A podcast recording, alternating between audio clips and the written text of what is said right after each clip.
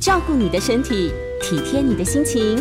倾听你的生活难题，平衡你的身心灵。欢迎收听《全民安扣名医时间》。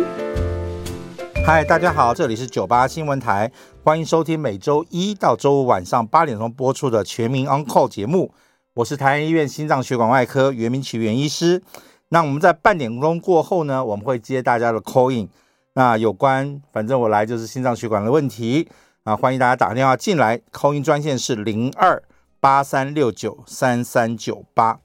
那我们今天，我想说，今天刚好是特别巧哈，昨天开始啊，口罩全面解禁，然后大家屈指一算，这个戴口罩从二零二零年一月份开始戴起，那已经一下子戴了三年半了，时间过了真的是非常非常快速。那最近这段时间呢，我们在呃医院里面常常也会有一些人来向我们反映，尤其是染过新冠肺炎的一些病患，他们常常就讲说啊，医师啊，气喘、胸闷，很不舒服。那我就觉得很多事情是很奇怪，那我也说不上来。是不是媒体讲的这个后新冠啊？这个冠那个冠，反正所有事情都怪在新冠肺炎疫情上面啊！大家就常常去这样想。其实啊，我为什么在这段时间里头？其实，在七啊四月十七号之前，前一段时间我已经在努力在推动。那大家应该可以把口罩慢慢的拿去移除。啊，尤其在我们很确定的疫情没有在恐怖的爆发的时候，我就鼓励大家把口罩慢慢的移除。但是呢，勇敢的我走在这个敦化南路啊、八德路这街头的时候，你就看到大家把我当作是异类、可怕的一个人。你为什么不戴口罩？吓死人了！这样子哈，那全部的人，大概每一个人，男女老少，都还是乖乖戴着口罩。所以就不禁的在在问大家，到底我们为什么要戴口罩？这不禁让我想起来，大概在满清政府的时候啊，那个时候每个男孩子必须要留个小辫子，那这个头发发印要推上去，然后留个小辫子，好像你把头发剪了，那完蛋了，你就是异类哈。那现在好像口罩也变成全民运动，你不戴口罩，好像变成一个很奇怪的一个人，那么你就要躲躲闪闪哈。那我们现在先要讨论一下子，口罩到底可以对我们有什么样的好处？其实。口罩戴上去的好处就是你，你盖住之后，没有错，这个三层的布织布里面呢，你你在吸气的过程中，这个这个病毒啊或细菌，好，它是有它的这个尺寸的，所以因为三层的布织布，它你在显微镜下看起来的时候，它是蛮紧密的一个东西，所以病毒没有办法穿透这些布织布的一些材质，所以在这个情形下的话，你努力的呼吸，哎，这个空气中。流游浮的这些病毒呢，不容易进到你的这个口腔内，没有办法好好的进去，所以达到一个保护的效果，对不对？那大家也知道，这三年来戴口罩好像也不会死掉，也没有闷死，你还是可以吸得到气，可见我们的呼吸的功能，自己的肺部是很很有力的，因为你只要吸气，气大概就可以从各个地方进来。但是殊不知，你大家不知道有没有看到？大家口罩戴久的时候，会有很多很多的后遗症，也是今天想要跟大家提醒大家的事情是，后遗症可能会大于你一直戴口罩保护自己的一个能力。第一件事情，戴口罩没有错，你的空气是被带进来了，但是同一个时间，你肺部的二氧化碳，也就是说我们在呼吸嘛，我们在呼吸的过程中，你吸气、吐气、吸气、吐气，好。你要吐出去的二氧化碳，它有时候出不太去。你以为它出得去，但它出不太去。为什么呢？因为它在你眼前、鼻子、嘴巴前的这小空间，当正要吐出去的时候，你下一口气又被吸回来了。所以在反复的在戴口罩的过程中，你是吸到气，吐出来二氧化碳又被自己吸进去了。所以我们又叫做医学上叫做二氧化碳滞留的情形。这就好像有人一直在你嘴巴前面捂着一个东西，你很难吸吸到气，然后有些时候你就会不舒服。不舒服的当下，你会做什么事情呢？其实我们都会有一些本能的反应，就是戳戳鼻子啦、拉拉口罩啦、上下挪一挪、弄一弄一弄。那这样的话呢，是更容易造成感染。这也是在疫情的期间，我们一直大家跟大家讲说，哎，手千万不要去移口罩啊，因为你移来移去，你手上的这些病毒或手上的细菌很容易借由这个管道，反而是容易进到你的这个这个口罩里面去，那进入到你呼吸道里面去，反而是非常可怕的一件事情。所以二氧化碳滞留会导致你呼吸。会 会造成一些身体上呈现一个酸性的情境，这是第一个可怕的事情会发生。第二个情境是什么呢？我们想想看，我们在戴口罩的一整天的过程中，我们在在前面戴住的时候，我们经常会在吃饱饭也好啦，在这个这个吃的太胀哈，或者是吃的太辣太辛啊什么的，不管怎么样，你总是会可能有胃酸。或者偶尔你可能会想要打嗝，好，这是一个人正常的个反应。所以你胃酸一打嗝，那么你就会觉得好像有股酸气要出来。这个酸气呢，包括你自己本身如果有胃溃疡，那本身有食道逆流的话，那这种情景更是容易发生。那再来是什么时候呢？就是举例来讲，你常常处在一个紧张的情况下，你自己在准备要考试了，你准备要做一个很大的一个报告案的时候，你都会紧张。胃酸就会多，胃酸就会多的时候，就容易一打嗝会怎么样？你就感觉到有股酸气从嘴巴出来。在以前你没有戴口罩的时候，这种酸气就呼就到空气里头被稀释掉了。但是现在很遗憾的，当你在发生这个事情的时候，你下一口气又被吸到哪里去？吸到自己的肺部里面去。所以二氧化碳会滞留，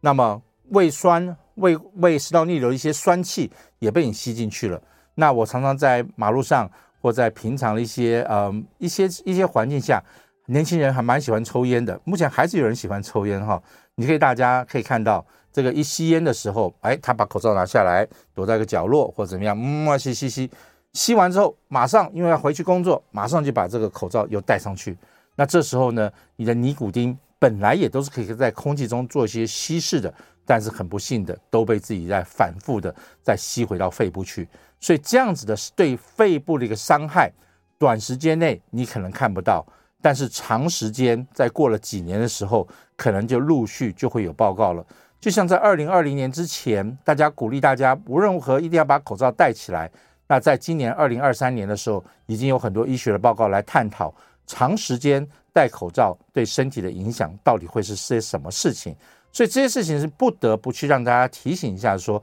我戴口罩到底是好处多还是坏处多？在太在疫情的时候没有话讲，因为我们觉得悬浮粒子就在附近，那随时就有可能就是有人有这些病毒，就可能会被传染给你，你就会被吸进去。但是在太平的时候，尤其在现在春天来的时候，的空气绿树都开始哇昂扬的在发展的时候，你是不是应该考虑把口罩拿下来，多去做一些深呼吸？多去做一些和谈的运动。那在最最后，还是要大家吓大家一下子，就是你不信，如果你曾经染疫的，哦，糟糕了，你刚 感冒咳嗽，你刚好这个这个流行性感冒，对，被中奖了。中奖了之后呢，以前我们在平常的时候，其实我们身体的机制是，一旦你的呼吸道感染了，或你呼吸道发生了什么事情，坦白讲，你就是用呼吸、吐气、咳嗽。打喷嚏，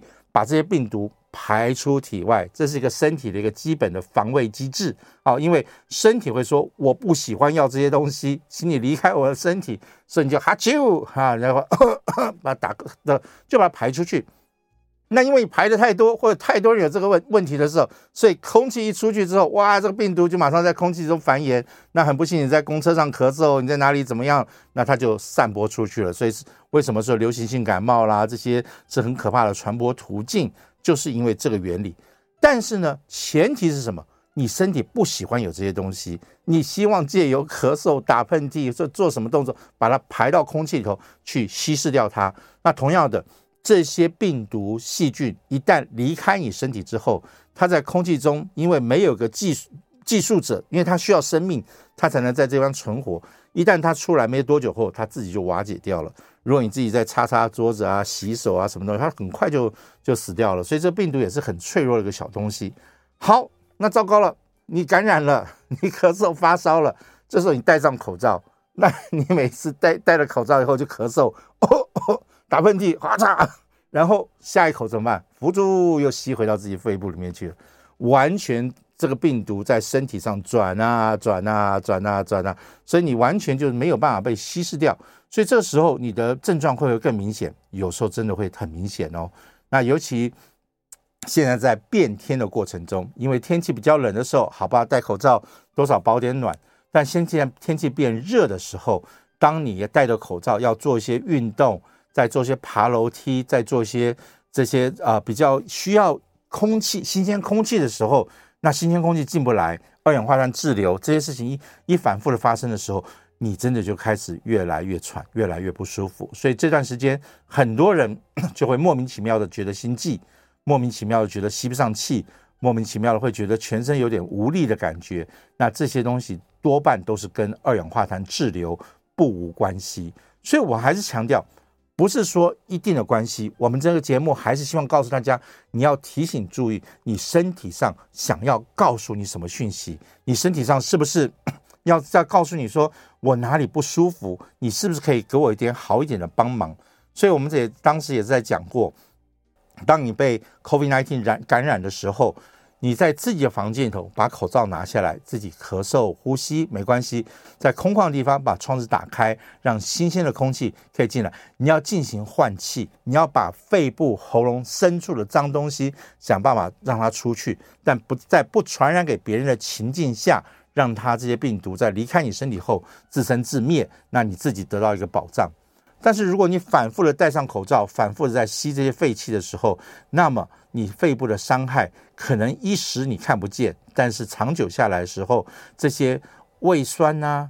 二氧化碳呐、这些病毒的反复的被重复吸入，这些啊、吸烟的尼古丁反复的被回吸进去的时候，你的肺部都会造成慢性的伤害。所以这时候一时看不到，但是几年之后，你可能就会遇到一个很大的麻烦。所以无论如何，一定要提醒大家，我们为什么要去注意这样的事情？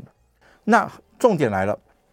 新鲜空气对我们到底有什么好处？我想我根本不需要花时间在这边去熬述，大家每个人大概就会理解，新鲜空气对我们心脏血管当然有太多太多的好处了，因为我们每一个人的身体的运作，尤其这颗心脏。基本上就需要非常新鲜的空气，因为空气中才有带有氧气，那氧气是我们心脏冠状动脉非常需要的个东西。所以你在循环的血液里面，如果二氧化碳是居多的话，那么你的身体就会处在一个酸性的环境。酸性的环境上的话，身体是所不喜悦的。不喜悦的时候，它常常就会出现很多问题。所以在心脏上面来讲，当你的这个氧气不足，好，或者你长期处在一个坏坏的空气环境中的时候，你得不到新鲜空气的时候，你的心脏一一开始就会出现在一个缺氧的状态。缺氧状态的话，心脏有三条冠状动脉，这三条冠状动脉就很容易造成心绞痛。尤其你本身就是已经是一个动脉硬化的病人的时候，你本身就可能曾经放过支架，或是做过气球扩张术，或甚至做过心脏绕道手术的病人，这些血管相对都比较不敏锐，所以它比较没有办法做调节的工作。没有办法做调节的时候，当你吸氧量又不是很足的时候，它三不时就会出现心绞痛的情形。所以长期是有心脏冠状动脉疾病的病人。当现在这个稍微有点解禁了，一切都开始不错的时候，我们鼓励你勇敢的把口罩稍微拿下来，看看四处的环境下有没有人有感染，有没有人有不舒服，有没有人有任何的一些状况的情形下，那么你努力的去做深呼吸，你努力的把窗子打开，你努努力的去找哪里的空气比较新鲜，哪里空气是比较新鲜，当然是流通的环境是比较新鲜的。第二个是有绿树的地方，所以。已经被困了很久一段时间的人，我们想尽办法，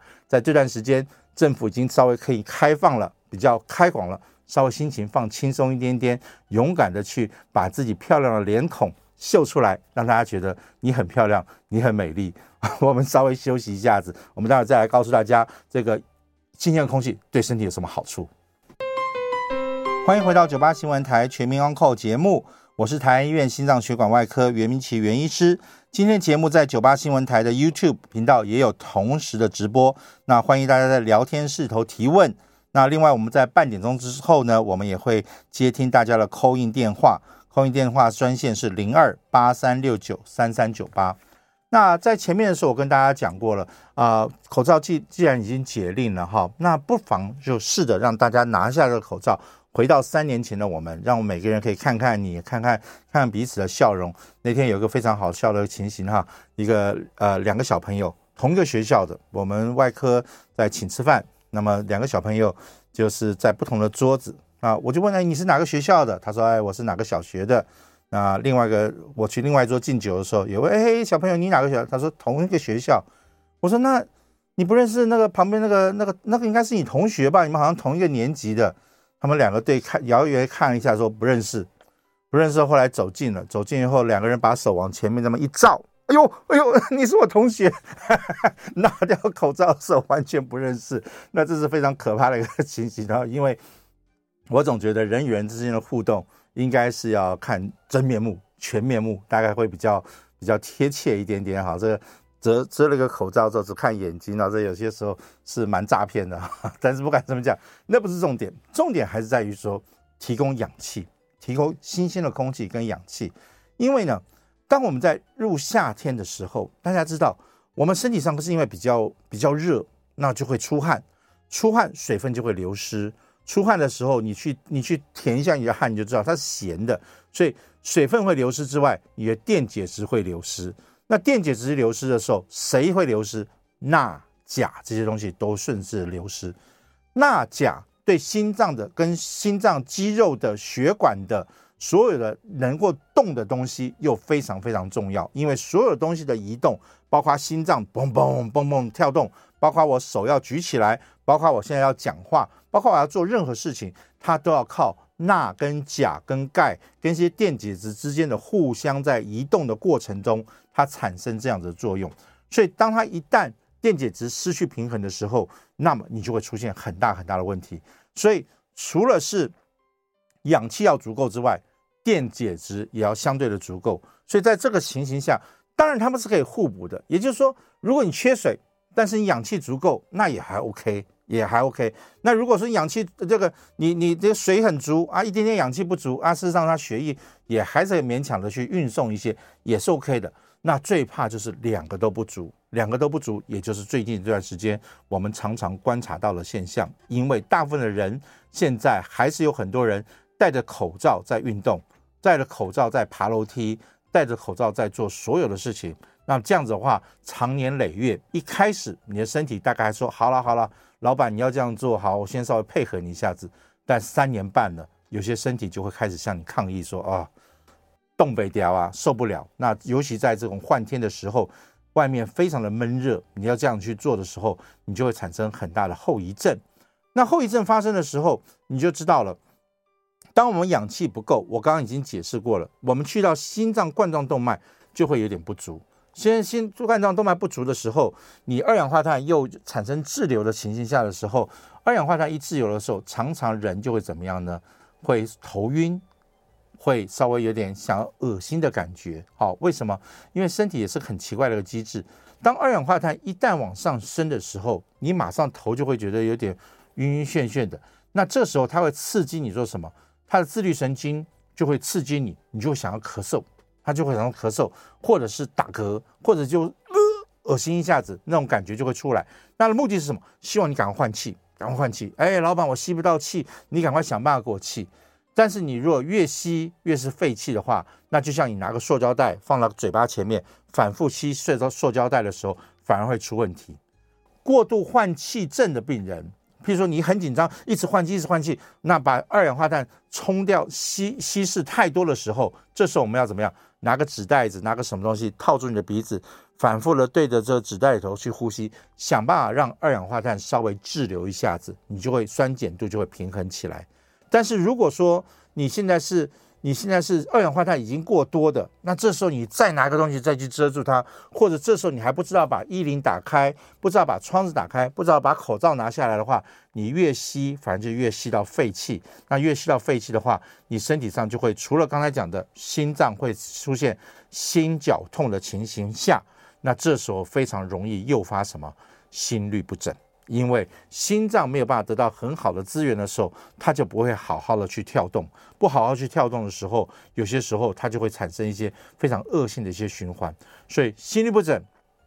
心绞痛，常常在一个缺氧的状况下最容易发生的一件事情。那这时候到脑部去了，当然是更更可怕的一个现象喽，对不对？因为脑部一旦缺氧的时候，你更是会觉得很疲惫。那甚至会有所谓的短暂性的中风，或甚至严重的时候，他根本就中风给你看了哈。所以这些东西都是在生活上、你身体上，在每个阶段的时候，他会小心翼翼的告诉你，小心翼翼告诉你的时候，你就要特别去注意，特别去注意的时候，你才会知道是会发生了什么事情。我最近有个朋友也是一样，一个病患。那么她很年轻，大概五十多，呃，五六六十多岁吧，六十多岁的女性朋友。那她也比较辛苦一点点。她呢是好像在住在香港，那时候打了这个疫苗啊，不幸疫苗产生了非常大的副作用，就全身起疹子啊，起疹子起得好厉害。所以她打了两剂之后，没有医师再敢再给她施打后续的一些疫苗，因为起疹非常严重，而且都消不下去。那这时候他就吃这个吃很多这个抗抗免疫排这个抗过敏的一些药物哈，包括类固醇，而且蛮大量的类固醇，才能有效的把它过敏源把它压下去。但是很不幸的，这时候糟糕，他又不小心的染疫了。染疫的时候，你还可不可以吃类固醇？坦白讲，真的是不行。好，因为什么？类固醇、免疫抑制力、抗组织胺这些东西，都是让你身体稍微变笨一点点。遇到敌人的时候不要反应，遇到过敏源来的时候不要反应，让你所有的免疫力把它压下来。这时候来了个病毒，来了个病毒进到你身体来了，你就是等于是敞开你的大门说欢迎你进来，因为我已经用类固醇、用免疫抑制力的药物把你的所有的门禁都给它解放了，你就欢迎你来吧。这样会不会很可怕？非常可怕。所以这类的病人。当你一旦不小心染疫的时候，你的类固醇应该赶快立刻的跟你老该跟你的医师去讨论一下，需不需要停？那不停的话，我有什么替代的方案？那也就是说，我们常讲的，你的替代的方案在这个时候，就是因为你身体又需要类固醇、免疫抑制力的药物。好，你才能得到得到这个抗过敏的作用，或者是有些人可能因为移植之后啊，移植之后可能也一定要吃着抗抗抗排斥的一些药物。你在吃这些药物的时候，这时候你不小心又染疫了，怎么办？这时候真正唯一的方法就是除了紧急的把一些抗排斥的药物稍微减量一点点之外，我们想办法打一些免疫免疫的这个。增加免疫的，像免疫球蛋白给你啦，或打一些什么东西给你，让你激发出一些这个抵抗力出来，这是很重要一件事。再来，你自己要帮自己的忙是什么东西？就是要拿掉口罩，尽量深呼吸。等于你不想害别人，但你这时候还是要想办法把身体上的病毒借由吸气、呼气。吸气、呼气的过程中，把它排到空气外面去，让它死在外面，不要在你的里头再继续作怪。所以这时候，如果你还是说哦不行哦，这个疫情指挥中心跟我讲说，我一定要隔离在自己一个小房间里面，这个小房间里面好冷，我要把门窗都关起来的话，那你会把自己害得非常非常惨哦。所以我这个病人呢，就很意外的，他一个多月，哇塞，这个病毒 完全不走。一直在他身上寄居，好是他也是很头痛。先是关了十四天，还是不行，又又关了十，又关了七天，又关了七天，弄了一个多月之后，好像还算蛮不错，他终于好了一点点。但是他后续的一大堆并发症就出来了。所以我仔细的回顾来问他说，到底发生了什么事情？哇，惊觉说他当时的处境就是在这个情形下。所以还是跟大家提醒，当你身体上在有点不舒服的时候，你要去想想看。医学是个活的，你千万不要把医学弄得很死，就是说好，谁说怎么样我就怎么样去做，而是你要非常去倾听你身体上的需求。那我们知道说，当我们现在最开始又要开始活动了，现在很多人到处去去玩、出去走，记得一件事情，你除了口罩要不要戴之外，你要做个非常严重的去思考之外，第二个，年长的朋友，在过去两三年来，你大部分的时间在做什么？我们通常看到，我们最近看到的情形是，过去这两三年来，我们问到很多年长的朋友都说：“哦，不好意思，我足不出户，我能不出去，我就尽量不出去。”那么现在解禁了，啊，我赶快出去，一出去什么，马上去打高尔夫球，打高尔夫球，去做韵韵律的做韵律，做什么，立刻回到疫情前的所有的活动。哇，天哪，你已经超过六七十岁了，你在你的关节跟你的肌肉协调性，在这段时间内已经有有两年多的时间是处在一个静态。没有太多的活动下，你突然间跑出去做很多活动的时候，这是你又戴着口罩换气又不是很频繁的时候，马上肌肉就开始酸痛，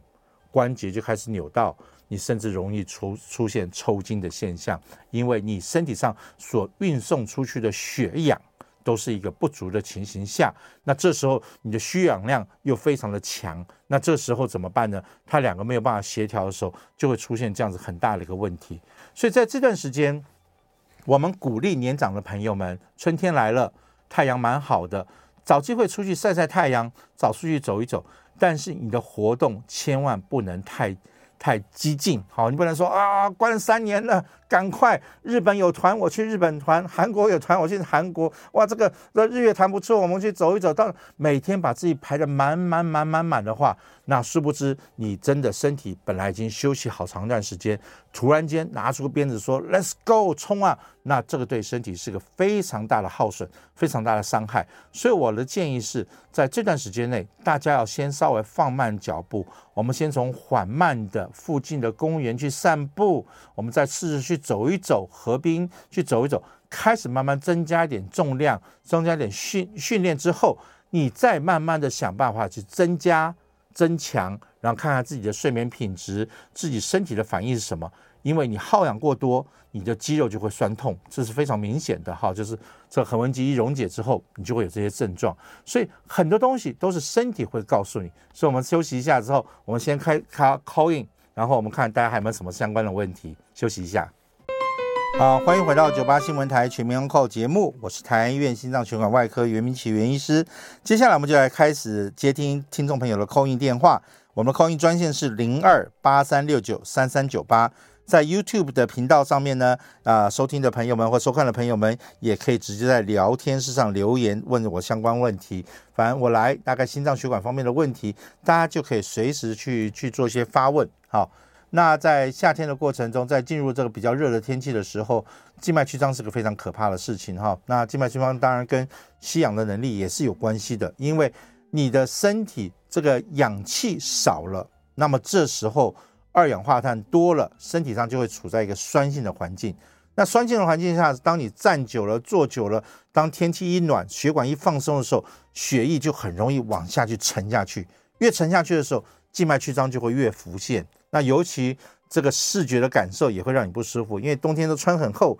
也有天气冷，血管都缩起来，你看不太到静脉曲张。你现在一脱裤子，一穿短裤，一看，Oh my God，我的脚怎么那么丑？那静脉曲张就会越来越明显哈。那这些东西都会导致一些啊讨厌的问题会存在，所以这些东西都是跟不要小看这氧气啊，不要小看这空气，新鲜空气真的对你身体来讲是非常重要的事情。好，我们现在接张小姐的电话，张小姐你好。哎，你好，袁医生，你好。是。请问一下，我母亲七十岁哈，她以前年轻的时候，呃，风吹到的话头会痛，就差不多右边的会痛。然后现在呢，年纪渐渐大了，怎么最近常常也在喊头痛？那么热的天她也在痛。那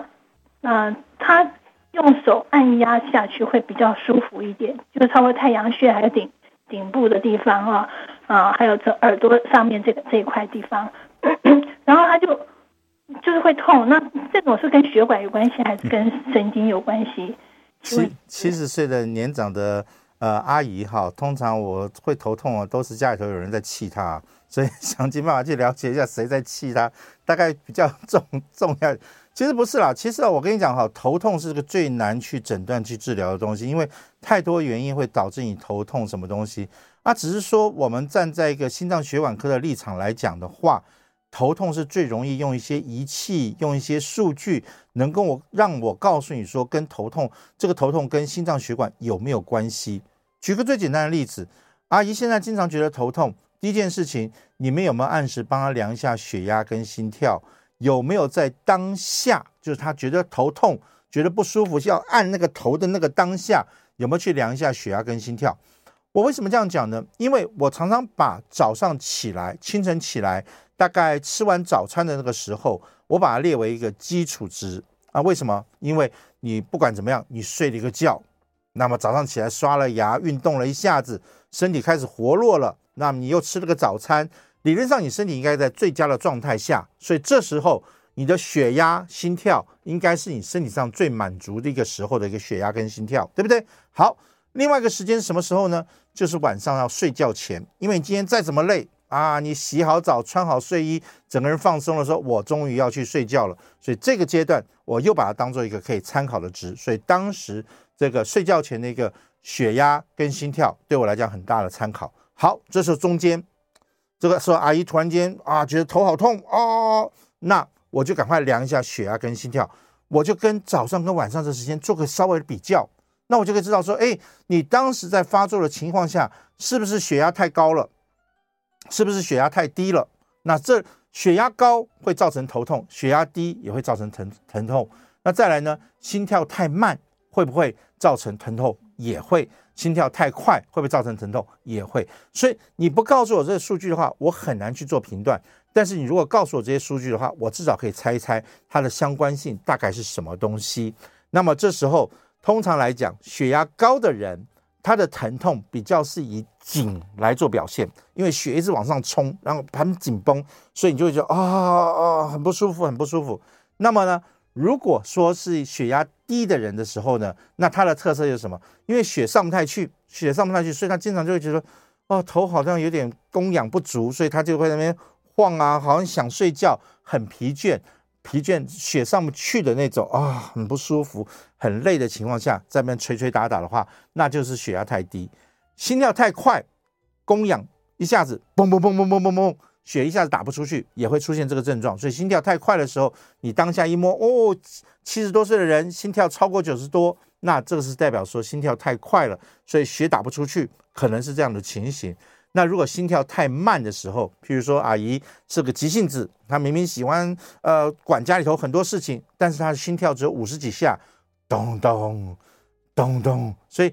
这边急着要血，这边供货量却供不上来的时候，她也会产生一些不舒服。所以还是一样，如果初期的时候你能够抓一些症状给我们知道的话，我们就会比较能够掌握到说，哎，从哪个地方去排进去。那当然七十多岁的时候。这本身有没有心肌啊？心脏冠状动脉有没有狭窄啦？这些二尖瓣、主动脉瓣膜有没有有没有退化的现象？这些东西都是轻松的，可以从个听诊器，可以从个轻松的检查就可以给它排除出来。那其他原因像什么什么迷你耳石症啊，什么什么这个这个呃那个脑脑耳挖什么那个耳石头不平衡等等，那造成的疼痛，那那个就比较难去诊断它，因为那个都是。这都找不出来，这啊，好吧，怪在你身上这样子大概的情形，所以我还是希望大呃嗯、呃、想办法去了解一下他当下跟平常时是什么样的情形。那我认为你的医师就可以帮你做很好的一个参考。我们再来接林先生电话，林先生你好，哎，林医师你好，是，您今天讲的这个口罩解放后的这个心血管健康哦，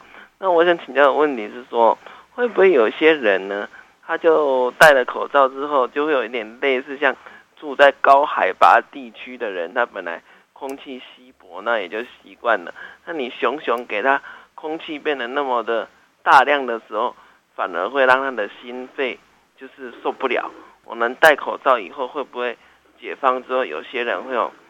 这样的状况？那如果有的时候该怎么该怎么办呢？第二个就是说，啊，跟我们的心导管啊，或者你有做过冠状动脉手术的人。你要恢复运动习惯的时候，你是不是也要像那个戴口罩的运动一样，也要慢慢来，避免他的这个缺血之后，血流回来以后的再灌注的一些损伤的问题。以上跟您请教，我在想要收听，谢谢。好，没有问题。其实林先生问题都是今天非常精准的一个问题啊，就是说你今天你在一个环境下，我还是强调，我们不是一时哦。二零二零年的时候，我一直以为半年后大概就差不多就就搞定了哈，因为病毒应该不会存在夏天了，所以我以为就搞定了。所以没想到一下一戴口罩戴了三年半啊，非常长的一段时间。三年半你身体产生了什么样的反应？这个是因人而异的。我们刚刚只是讲讲个通论，因为你长期戴口罩的时候，如同你讲的，就好像有个东西一直遮住你一样，你你会通气是不良的。尤其你的口罩，在我们这段时间里头，我们也发现，在太平时期的时候，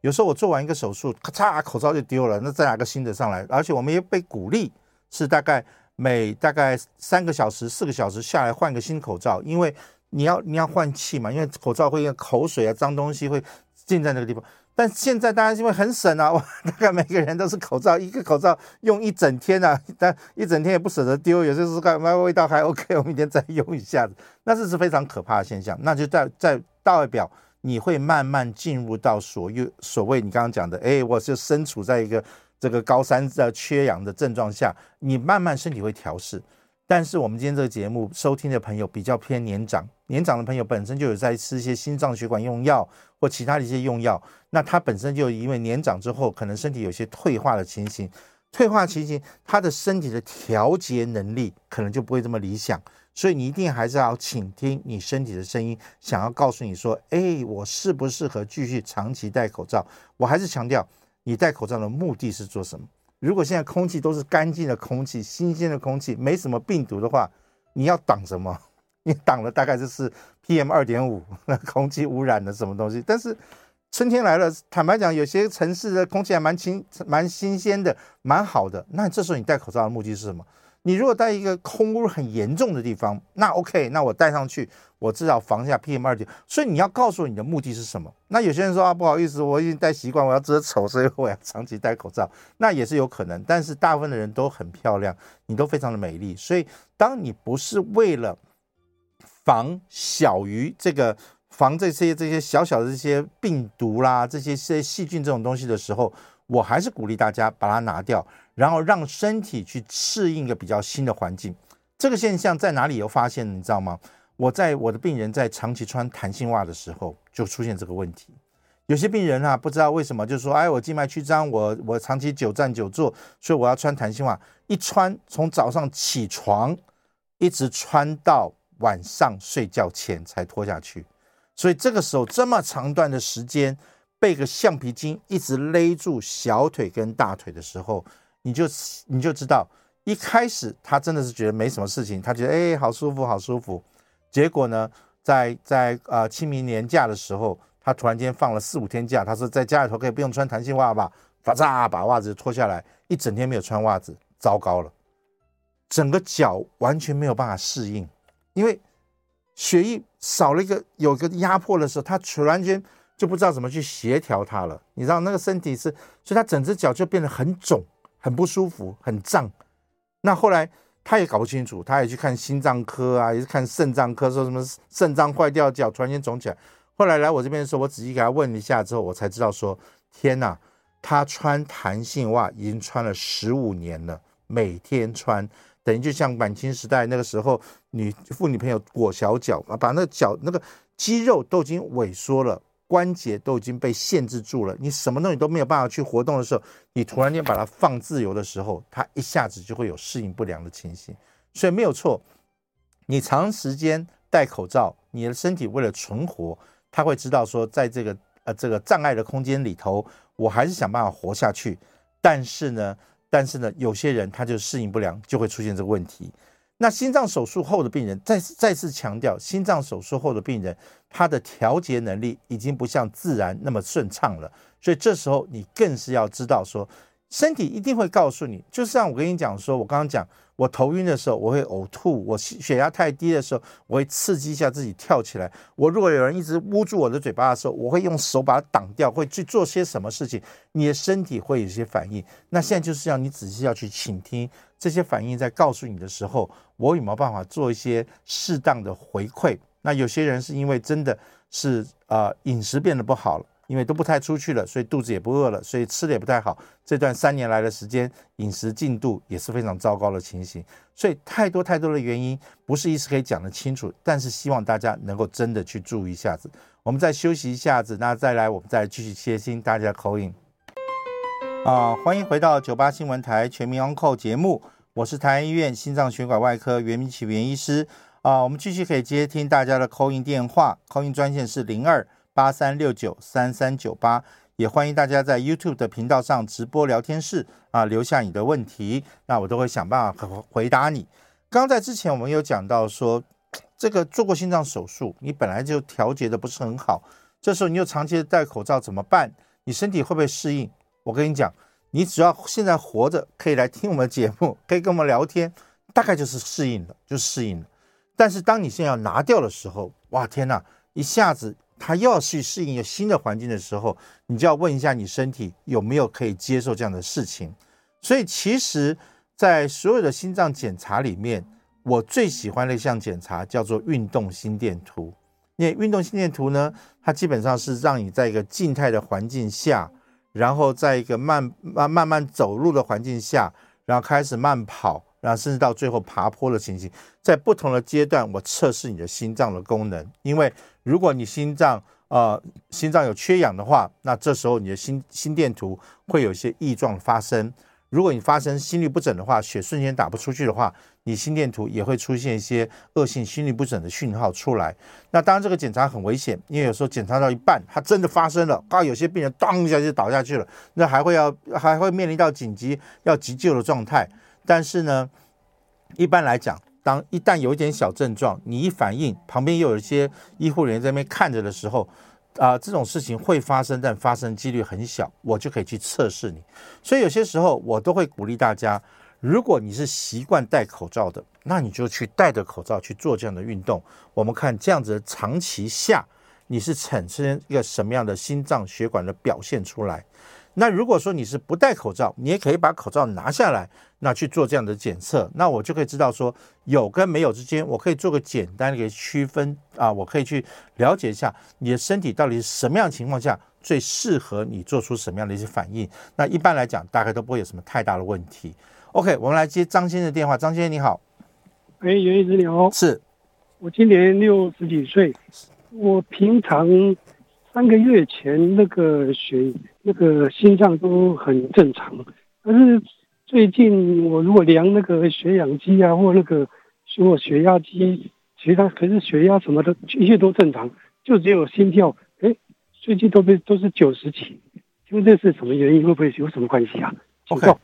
如果说呃本来都很好，现在突然间莫名其妙在六十几岁的时候心跳变快的时候，我个人第一个要想的。还是你有没有吃服用任何奇奇怪怪的用药？最近跟平常有什么不太一样？因为它不会莫名其妙的上去。那再来第二件事情就是自己最近的睡眠品质好不好？去了解一下这个情形。也就是说，找到环境中什么可能会让心跳变快这个情形。那在六十几岁，我最后才会大概去想到什么甲状腺啊，或是说什么其他的问题。我认为不太会。那最近，当然我今天的题目就是。我需要你有氧气，所以你是不是在家太久了，常常戴口罩，那导致呼吸吸到的新鲜空气少了一点点。那因为这样子，二氧化碳滞留也会让心跳加速变快。所以还是去体会一下，你身体大概在什么样的环境下它会变快。然后第二件事情，想办法回馈给我们，什么情况下它又会变慢下来。好，所以有些时候缺水，那么它也会心跳变快。那你多喝点水，甚至喝点运动饮料的时候，哎，它就缓和下来。所以什么让它上去，什么让它缓和，这个想办法在生活中做个详细的记录。那把这个记录跟你的医师好好去讨论一下，他就可以告诉你说，嗯，这中间是什么样的故事在扮演什么样的角色，好不好？OK，我们再来接吴先生的电话。吴先生你好，你好，医生你好，是，哎，打扰你啊，是，哎，我呃以前哈、哦、有去照那个心脏的那个。呃，断层哈，他说有那个狭心症，刚好是在在临界点了，哈呢。但是我就是那个什么，像今天对不对哈？呃，如果像说，呃，骑摩托车出去啊，稍微吹吹到那个风，对不对哈？那个我们那个脖子的颈部对哈，会啊那刺刺麻麻痛痛的，哈呢。OK，但是就是找不到原因，哈呢。好，那个。通常来讲，如果在骑摩托车啦什么东西，很少会发生心肌梗塞，因为它基本上是蛮平和的，除非你在台北市或者新北市那边转来转去的时候蛮恐怖的。你在高雄的话更恐怖，因为是最近好像经常出现人家拿那个棒球棒，一看你不爽就要敲你两下，那很可怕。那你会被吓到哈，否则的话你在很平稳的骑的时候，大概都不太会有事情。然后因为心脏的血管就像油门，你要吹的时候吹不上去，它发作；但是你只是静静在走的话，它基本上不太会发作。所以还是要了解一下。当时到底多严重？OK，那再来也是一样，心脏上面有三条高速公路，那三条高速公路里头，我又常常把它比喻成它等于是四线道的高速公路。那有时候因为动脉硬化，它可能堵了一线到两线，但基本上你的车流量不是需求很大的时候，因为不是遇到假日的时候，诶，它走的还是可以，就算是两线坏掉了。另外两线还走得蛮通畅的话，那基本上也还 OK。所以当你超过六十岁的时候，你本来也没有在跑马拉松，你也本来也没有在做很剧烈的活动的时候，那只要他没有症状，没有心绞痛、胸闷的症状的话，通常我们现在认为说可以先给他放轻松一下。那这时候只要去去管一下子你一些慢性疾病，譬如说你为什么会造成心脏有这些进入到临界点的动冠状动脉硬化？是因为胆固醇太高，血压没有控制好啊、呃，血糖没有控制好，还是你有抽烟的习惯，还是你有睡眠不好的习惯，还是你不常运动？这些东西先把它去分析清楚之后，我们想办法把这些坏的问题想办法去用身体的方法、生理的方法去解决它。不行的话，我们用一些药物来想办法把它解决它。那么这样子的话，你就会觉得，哎，那我这样子的话会减缓它变慢，那么这时候它就比较不会有问题。但是如果我已经知道它在是临界点的心脏冠状动脉狭窄，那这时候三不五时就觉得胸口闷闷的，那这时候也不要再怀疑喽，因为很有可能就是供需不足所造成的。那这时候因为你是做电脑断层，电脑断层多半我们认为它还是个侦察机，它还是以侦查为主。那真正来讲的话，真的不行的时候，你必须要要求你的医师说，干脆。做个心导管，我直接派地面部队到心脏的门口去打药，去看到底有狭窄的有多严重。那么这样的话，我比较清楚知道说我需不需要去做些什么样的事情，这样对你来讲会比较好一点点。OK，我们在那个 YouTube 上面有一位那个王先生，他会说肺动脉肺动脉要过那个高压，要注意什么样的原因造成的？肺高压就是我们心脏从上腔静脉、下腔静脉到右心房、到右心室，然后要进到肺部里面去。那么理论上这条路应该是蛮通畅的啊、就很快进去，然后气体就做交换，然后好的有氧的血再回到左心房、左心室，再打到全身去。所以肺高压的时候，你的右侧的右心房、右心室的血有时候就不容易进去，因为。在肺动脉那边产生了一个塞车的现象，所以右侧心房、右侧心脏的血有时候就进不去，进不去，它就会导致一些塞车，心脏就会有点肥厚的情形，那就会有这个情形。第二件事情，肺动脉一旦栓塞的时候，不，一旦有高压的时候，你换气就不良，换气就不良，换气不良的时候，因为啊就塞是塞车啦，啊你就没有办法换气啊，所以你一定要找出肺动脉栓塞的原因是什么东西。那有些时候当然是这个本身的血管老化，那最常见的还是曾经有没有肺栓塞过，或是曾经有没有感染过，导致一些肺动脉好自己本身有点受损，那这才是比较常见的情形。那肺一旦高压的时候，因为产生了塞车，我们静脉那边的血液又是比较慢的血液，所以它当一旦产生塞车的时候，它更容易产生血管的血栓，那肺栓塞就会变得更严重一点点。所以在这个时候，我们大概都会建议要吃一点抗凝血的药物啦，然后可能要吃一点这降肺高压的药物。所以还是找到原因，应该是比较重要的一件事情。OK，我们今天很高兴啊，有这个机会能够在在这个时候，在解禁的时候拿掉口罩的过程中，跟大家来聊聊天，给大家一些充一些讯息。我还是建议。新鲜的空气比什么都好。你的肺部是希望有新鲜的空气，所以试着拿起勇气，拿下口罩，让我们看看你美丽的面孔。那让我们让你吸肺部吸吸吸到新鲜的空气，这是我今天想利用最好的时间、被宝贵的时间来跟大家把这个讯息传达给各位。所以希望大家有一个美好的春天、美好的夏日。我们下次有机会再见，拜拜。